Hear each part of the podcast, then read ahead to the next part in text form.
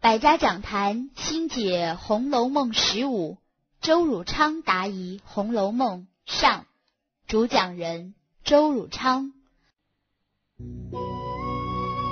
一位影响世界文坛的作家，一部震撼百年历史的作品，是是非非看故事，说长道短品人物。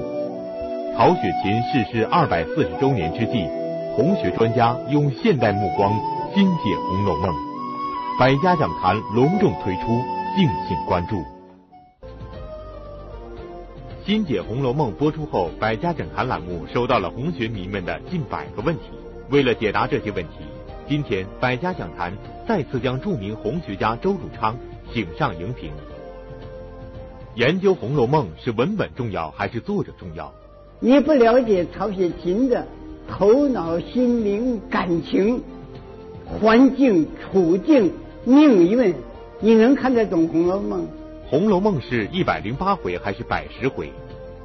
十二加九十六，恰恰一百零八。这这个不是我造的，这个书里面的，你不是重视文本吗？对于平伯的色空说有何评价？我要是色空，我出了家做和尚，我写《红楼梦》，我吃饱撑的。周汝昌答疑《红楼梦》，敬请关注。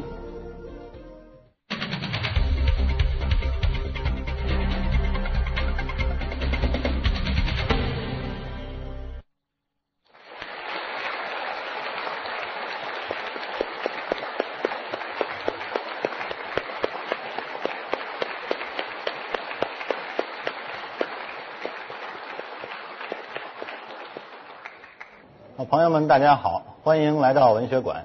百家讲坛新解《红楼梦》系列节目已经播出了十四集，受到了广大红学爱好者的热烈的反响。我们也不断的收到朋友们的来信，呃，而且呢，提出了很多自己感兴趣的问题。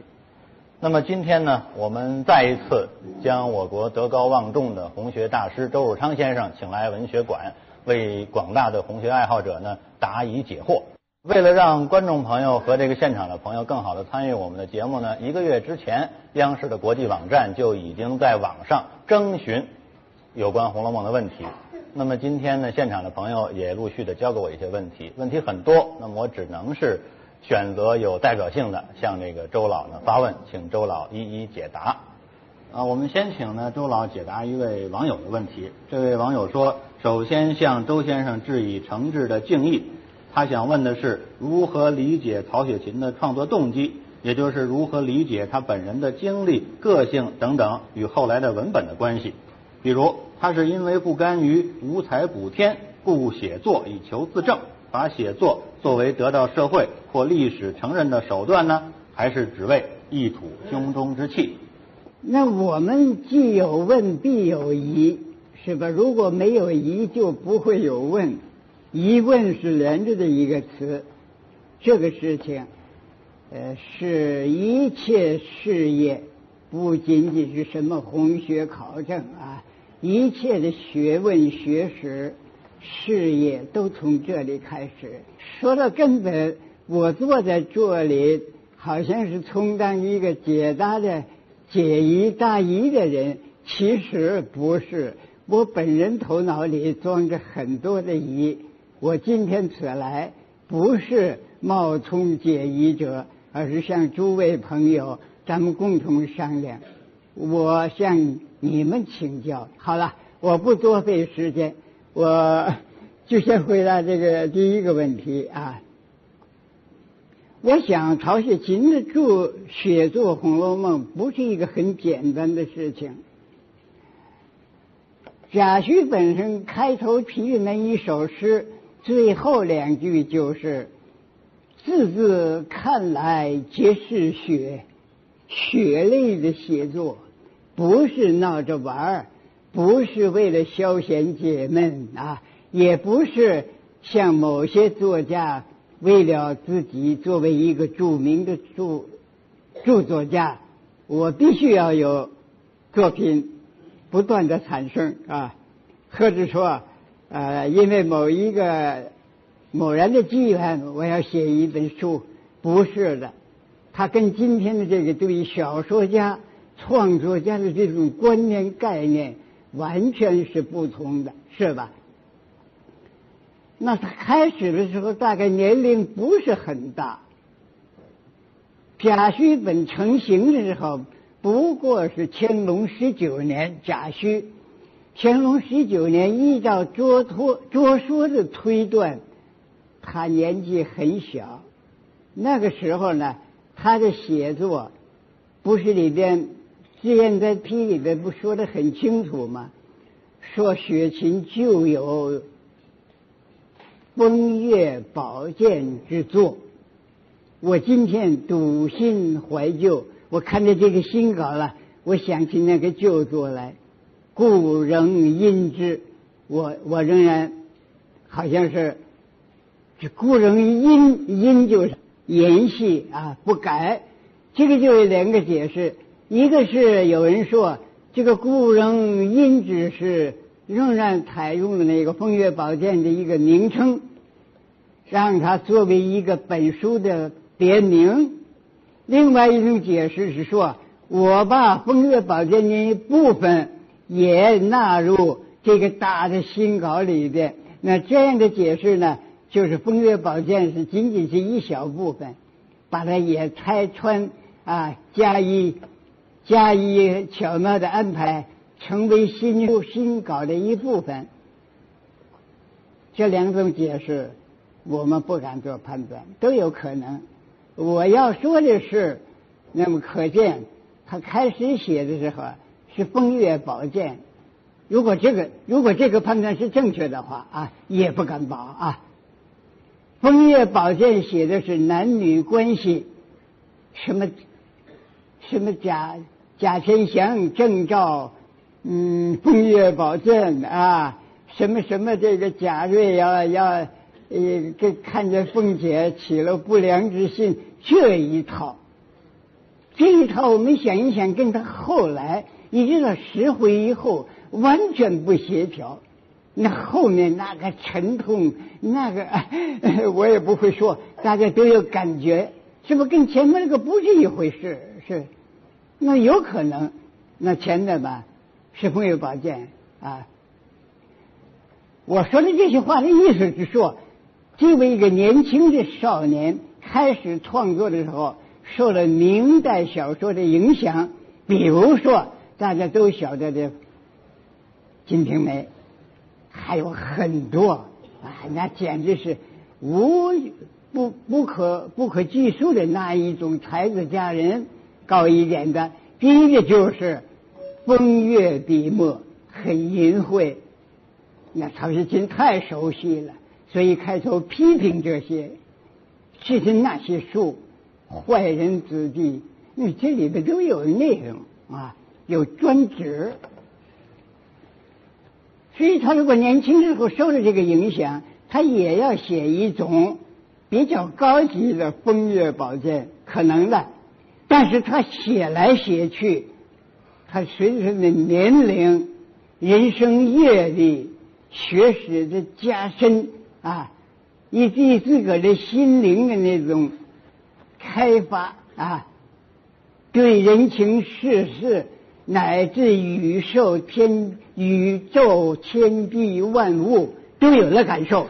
到这个时候，他的写作当然跟他开始不同了，大大不同了。那个层次、那个级别、那个规格，简直是无法做敌。这是我个人的想法啊。那如果是这样，那回答您这个问题就比较非三言五语可能说了。这里头包含着，到了他后来，说是十年，字字看来皆是血，十年辛苦不寻常。流着泪，血泪写，那还是做小说，那已经超越了今天一般人，特别是西方观念中的小说的那种性质、功能、题材啊，写，我认为差得太远，这不是一部小说了。貌似小说耳背小说，里边是我的看法是中华文化的文史哲无所不包。你要是这么一回答，我怎么能够用三句话来说？说他这是一部什么书？他为什么写作啊？就很难。我我这个回答就是一种非非正式回答的回答。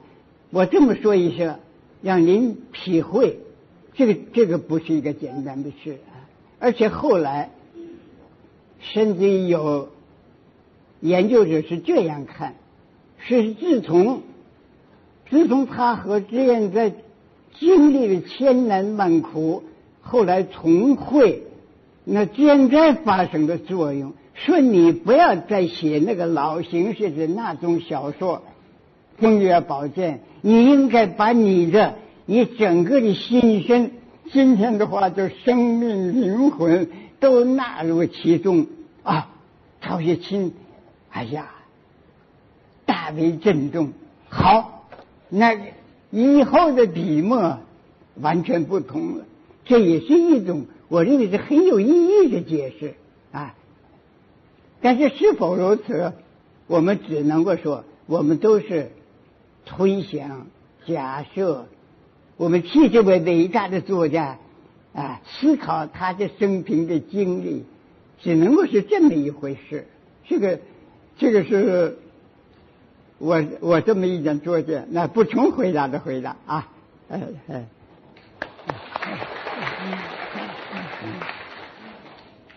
呃，这还是一位网友的问题啊，他问：面对一部作品是直面已经成为客观存在的文本及其社会效应，而不去纠缠作者原意呢，还是从作者本人的思想倾向、创作缘由入手，才能够更好的理解作品？这个问题提的也非常好，哎，很深刻。也就是说，严肃对待我们怎么样的阅读理解这部伟大著作。我想这个问题是提了两大方面。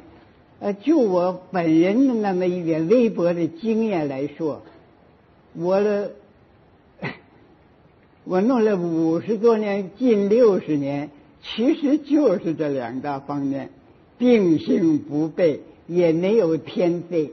一个就是文本，有很多人批评我说周汝昌啊，他弄的都是外物，研究什么曹雪芹家世，一切乱七八糟，他都研究，他就是不研究文本本身啊。人家说你不是看的是《红楼梦》吗？你你那是什么呀？我说他大概对我的著作不完全理解。我从和胡适交往，我是一个在校的学生，不知天高地厚，知识浅陋啊，就是胆子大。我要涉足于这一个领域，当这个时候，我从什么时候、什么哪一方面入入手啊？是今天大家所说的那个文本，我就没有离开版本。我和胡适争，就是争这个。今天你给程一本作序，让汪元放标点分段新式的格式，把西方语文的一切形式、外貌都搬到我们中华语文的那上面来。有了一定的方便性，受了读者的欢迎，但是也硬搬硬套，不适合我们中华语文的那一方面也很严重，甚至于还有破坏。这是我那个时候少年的一种理解。我说我要发誓，不要你这个成一本这个坏本子，我们应该教看一部最好的。接近曹雪芹原文的本子，我和胡胡先生争，胡先生大度，一点都不在乎。我说了一些少年气盛不不太客气冒犯的话，你大学者啊，仍然平等待我，和和平待我，并且表示你要想做这个工作，我尽我的可能帮助你，借给你书。我的红学开始是从文本，就是这文字本身，一字一句，哪个是曹雪芹的原文？你连文连原文还辨不清，拿过来说这个曹雪芹长，曹曹雪芹短，哪里好哪里坏？这不是 这个我们怎么说的？这没没法讲的道理啊！这一直在那里流行，所以我这个少年。就是看不通，想不通啊！要争，那么我怎么是离开了文本的一个研究者呢？所以大家不理解我啊！我这样的回答您好像是题外的话，不题外是吧？您的问题就是说，我们到底是注重文本呢，是那个字句啊？你还是哎，你你弄了好多曹雪啊，曹雪芹的家世、生平、朋友。人家批评我，你考的是朋友的朋友，亲戚的亲戚，说我糊涂了吗？我为什么这样？你了解曹雪芹怎么了解？把曹雪芹孤立起来，真空的，跟社会也分离，跟历史政治背景也分离。他的亲戚朋友是他基于。这一伙人啊，一类人，有亲戚关系的人，了解他的人，你从他那里获得曹雪芹的信息。今天是信息世界，我们是做地工作。我们闲着有那么多的闲工夫去看他的朋友的朋友、亲戚的亲戚，这不不可能，是吧？也也没有那样的道理。所以你看一看，曹雪芹留下的史料那么一点点，我们是费了这样的大事情，从外围一圈一圈的往里找这个曹雪芹。哦，原来他有这么多方面的特点、特色，他个人的性情、心灵，他的交往，他的一切，是吧？这个明白了，然后你再看《红楼梦》，哎呀！他原来说的是这个，我原来就看那个字面，什么故事啊？你长我短，姐姐妹妹啊？你看这两者能分离吗？你不了解曹雪芹的头脑、心灵、感情、环境、处境、命运，你能看得懂《红楼梦》？我不相信啊！我们一切工作是为了。更好、更正确的、更接近的，先理解了曹雪芹这这是怎么回事，然后再说你的感想。我认为这个好，我认为这个不对，那是你的事，我的事，而不是曹雪芹的事。可是，当你还没有真正了解、理解曹雪芹，你就说长道短，这这个是无根之木。无源之水，那不都成了白费了吗？那让曹雪芹于陛下听了，啊哈哈一笑，说你这跟我没关呐，好 好。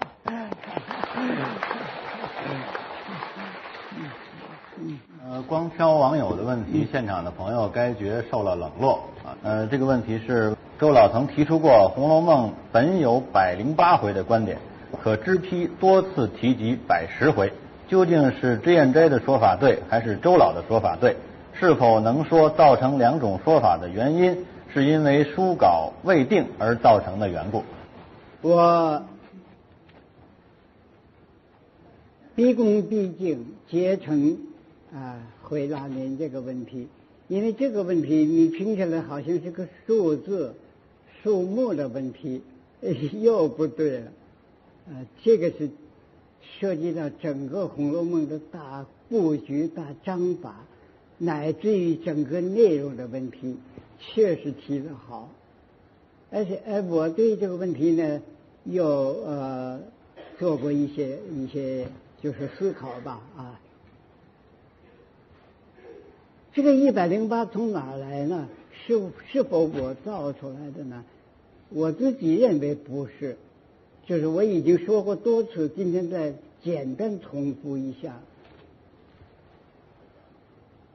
就女娲炼石这个大石头，他说的很分明。他先说高十二丈，这个时候支批就说了，这个十二照应的是正太，正太十二名。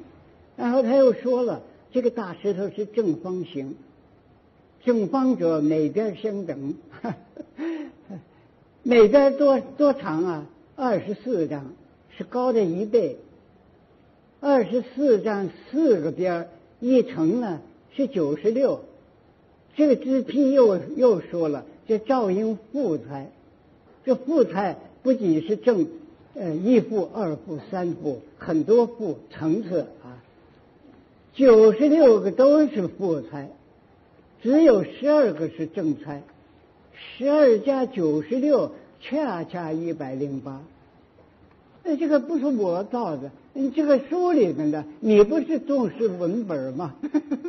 我我这个是文本证据，你再批评周永昌不对，那不行，我得找律师 开庭打官司。这是说笑话啊，也就是说，我怎么错的呢？有人当然可以不同意学术问题，我没有说强加于人啊，你非得说是你得承认我的一百零八，我也没有这意思。然后再一个证据，就是根据支批透露，书的最后是情榜，他明明白白说他只看了一部分，开头正太是谁谁谁。第一次还数不清，第二次自己改正补正，正太十二，负太十二，再不还是十二。如此简单说下去，到了九排，包括一排正太，八排负太，这是九排。九排就是古老的。中华文化品评人的格，嗯，叫上中下品评艺术品、书法、画家都是用这个办法。上中下，上里边又分上中下，中里边又分上中下啊，中上、中中、中下、下。又分上中下九品，古话叫做九品中正，这是一个中华文化的传统。九九九排，九排每一排十二，这么一座简单的小学校的乘法，又是一百零八。那么我这个一百零八论，难道说毫无根据吗？啊这是第二，第三，你你说那小说都是一百回啊，一百二十回啊，嗯，那还有多少回啊？哪里？你怎么来了个一百零八？那哪里有啊？没听说过。《东周列国志》一百零八回。乾隆时代的另一部小说也印出来了，早印出来了，叫《歧路灯》。歧路啊，走岔路了，可东可西啊，一个灯，那指明你应该往这边走，那边是邪路。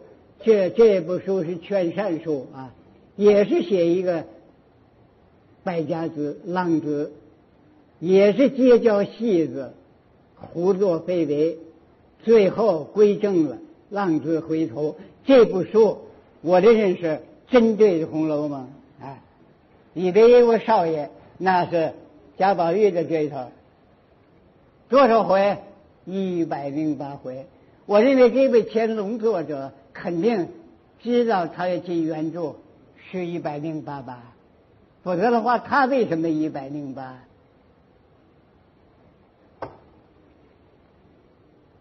贾宝玉住的叫怡红院，他那个少爷住的这个碧草轩，也是一个轩，绛云轩嘛，你用红，我用碧，这是个绿颜色那个碧呀啊，怎么回事？偶然吗？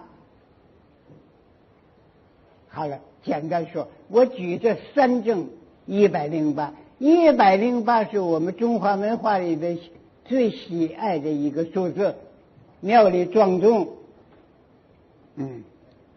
紧十八，慢十八，不紧不慢，还十八，还不怎么的，这庄重的那个节奏，一共是一百零八啊，多的很呢。我不不不再费时间了啊。那您的问题就是说，那现在批的没说一百零八，他总说后半部后至三十回，后至数十回，那怎么回事啊？啊，我回答您的问题，完全是一回事，而不是矛盾，也没有抵触。原来实验在批的那个时候，不是八十回，是七十八回。贾宝玉读芙蓉芙蓉女儿泪，流着泪，沉痛的读那一篇大祭文。读完了之后，戛然而止。这后边没有文字，后面一小段结尾，七十九、八十回，这都是后续的。为了传抄卖，传统观念一定要有个整数，凑了八十回。七十八是原稿，七十八加上后置三十回。七十一个三十一百，还一个八，恰好一百零八回。啊，总结一句话：重要人物就是女儿一百零八位，针对《水浒传》的一百单八将，绿林好汉，《红楼梦》一百零八位女儿，脂粉英雄一百零八名。这都是文化内容，而不是文字数字游戏。内容深刻的很啊！只批的后至三十回说了几次，一点都不错。三十回加七十八，一百零八回啊！人物一百零八，回目回数也一百零八，这是。呃，我的作论也也不一定就是定论，仍然供您参考啊。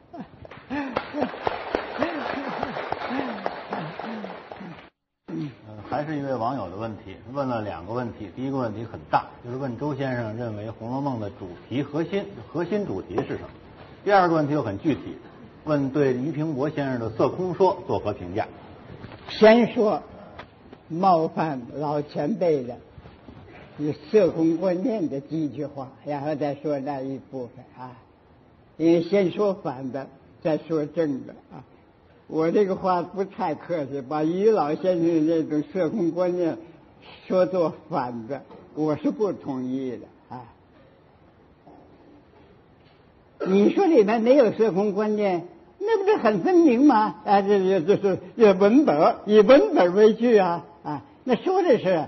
特别是贾旭本开头有一大段，后来给删掉那四个多字，说是那僧道坐在那里长谈海阔天空，谈来谈去就是人生万事，到了最后是万境归空啊，一切繁华都成为过去，那怎么不是色空观念呢？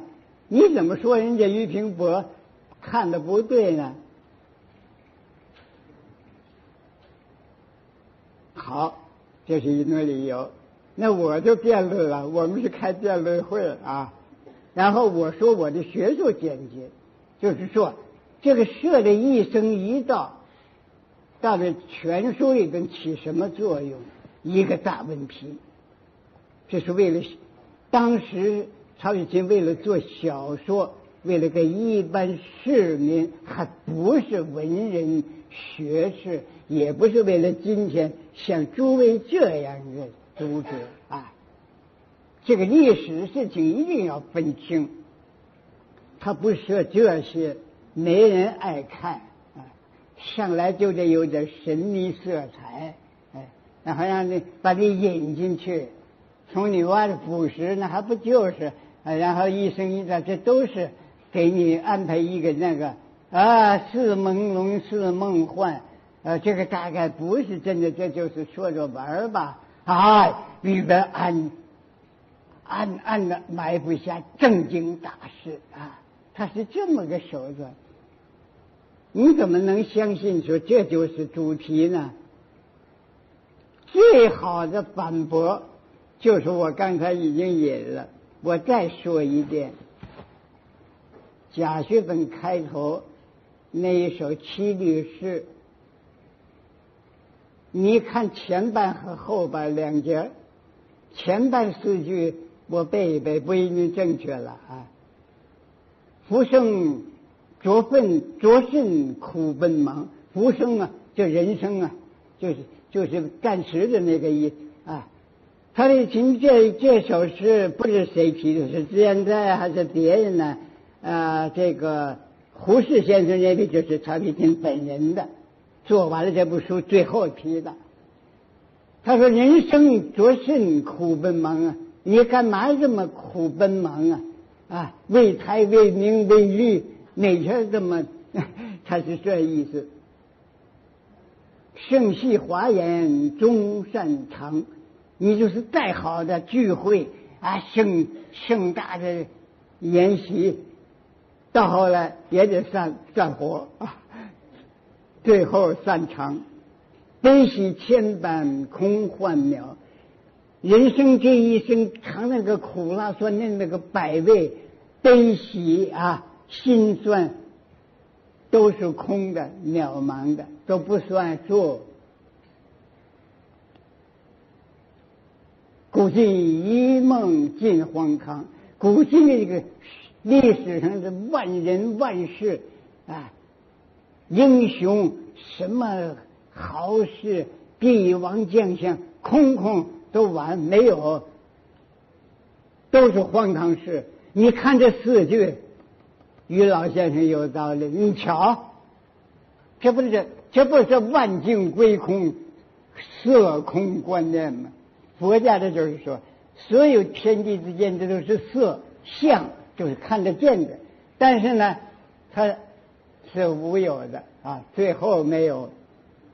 那于老先生有道理啊，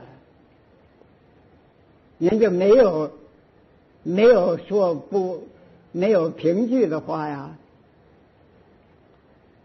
那我怎么说呢？你怎么为什么不赞同啊？我说我也有理由啊，你再看看后四句怎么说了。后四句变了，那个是反，那是一个引子，那是以以通俗的见解价值观念来起头，引读者看哦，呃也也是这么的，但是他后边说了，蔓延红袖提很重。你不要说，你就不要再不在话下。红袖就是那个女的，这个指谁啊？嗯，这暂时不说啊。提痕就是留着那个泪的痕迹，重。哎呀，那个泪简直是这空啊！那个那个红袖那位女性，她那么伤心流泪，她空了。她要空了，她干嘛还伤心呢？哎，这都是无所谓，都过去了。悲也是假的，喜也是假的。呃，我的高兴是这么回事吗？还不至此，底下又说了，更有情痴报恨长。曹雪情痴就是曹雪芹呢，他临死那个恨也没解。他的朋友不是说，地下才人，月下才人应有恨，这是挽他的死了的死啊，他死了的恨还没消了，报恨长。没完没了的这种恨，啊，这个恨就是不是仇恨啊？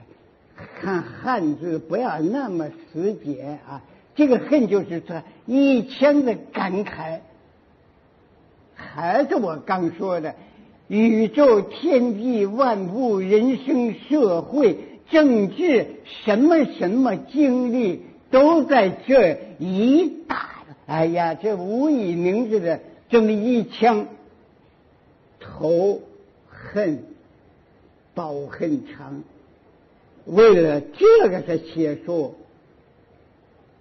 这是空啊！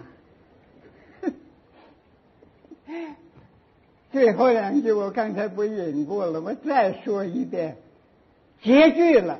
正因为红袖女烈在那里哭，读书的在那里哭。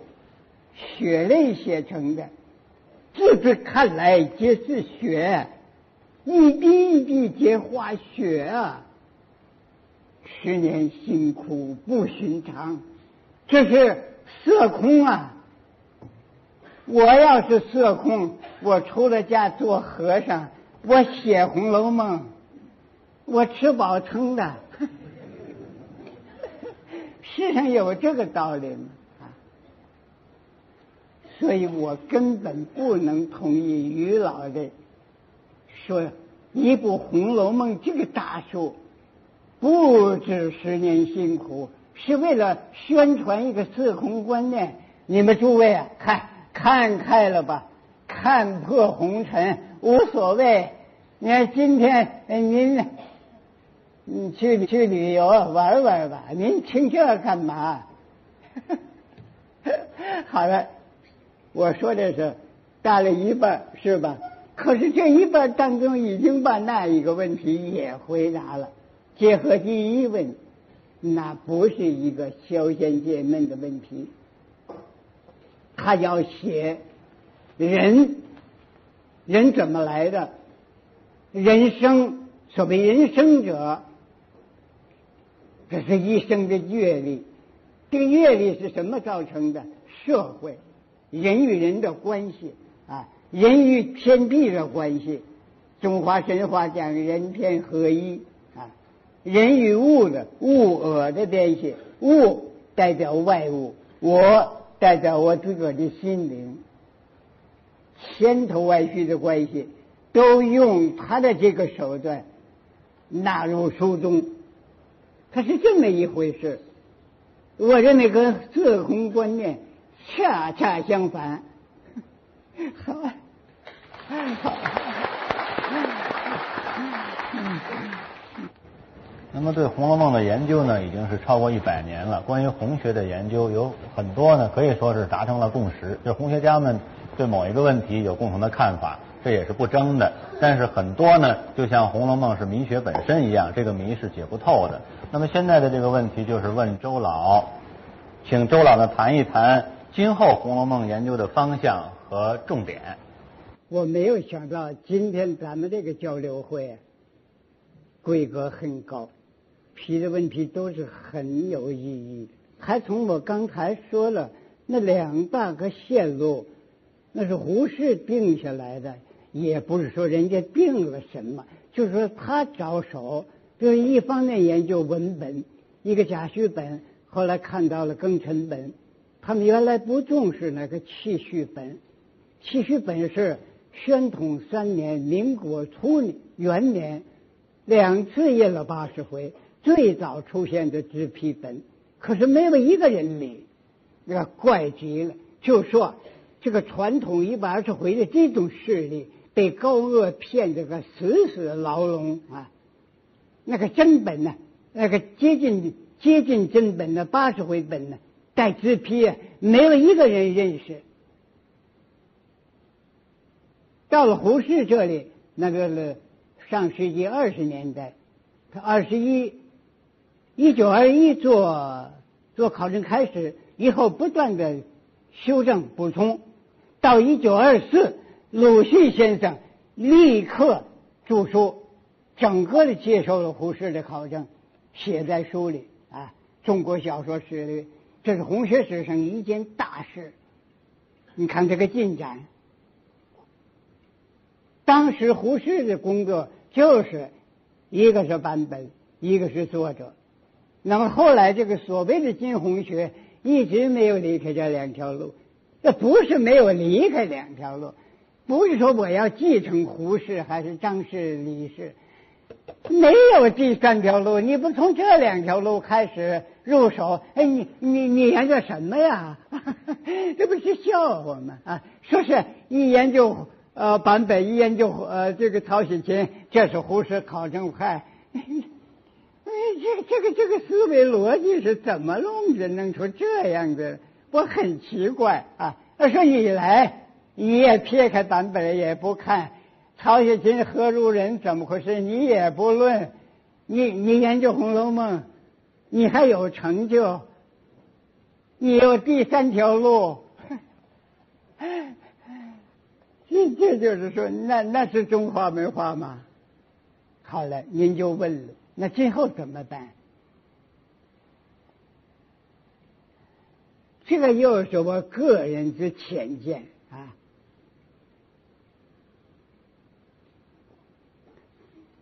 专门研究文学的一个路子，是你从中华文学史。